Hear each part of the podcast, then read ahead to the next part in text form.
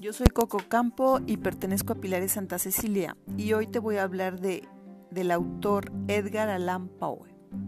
Para entender los cuentos de Edgar Allan Poe hay que repasar los aspectos más sobresalientes de su vida. Era guapo y atlético. ¿Quién lo diría?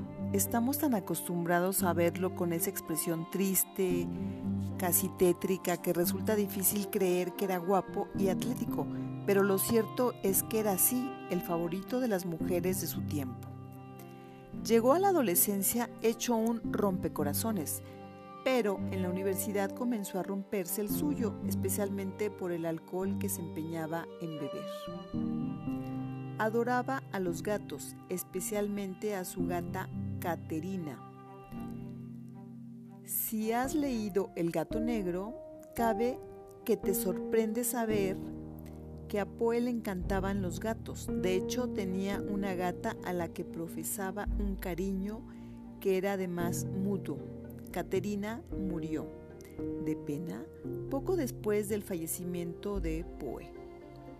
El cuento El gato negro es considerado como el cuento más siniestro de Poe. Combina elementos del horror con la psicología.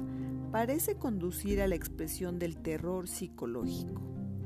El padre de Edgar Allan Poe, entre sus múltiples negocios, uno de ellos eran las lápidas, y a Poe le gustaba perderse entre ellas y hacer cálculos con las fechas de defunción. Solo a Edgar se le ocurría semejante juego. En 1838, Poe publicó una novela. En ella se habla de necrofilia.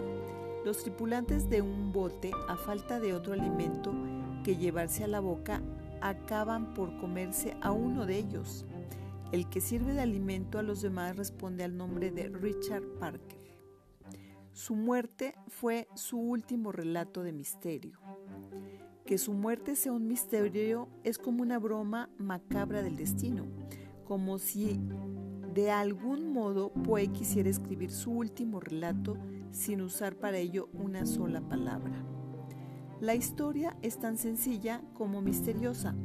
Salió de viaje, nunca llegó a su destino, apareció en un bar de Baltimore, ciudad en la que solo tenía que hacer un transbordo en su viaje borracho, delirando y vistiendo ropa que no era suya, fue llevado a un hospital pero nunca recobró la conducta. Murió en pocos días. ¿Qué hizo Poe durante los días que estuvo desaparecido? ¿Fue eso lo que le ocurrió a Poe? Sería un final poco poético para tan magnífico escritor, así que, a falta de pruebas, dejamos su muerte en misterio.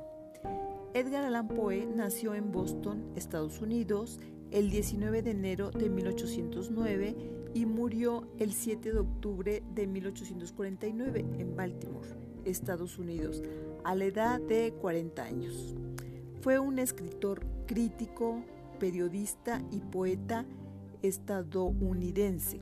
Es reconocido como uno de los padres del cuento moderno, así como el creador del género policial Además, fue un gran escritor tanto de ciencia ficción como de obras de terror.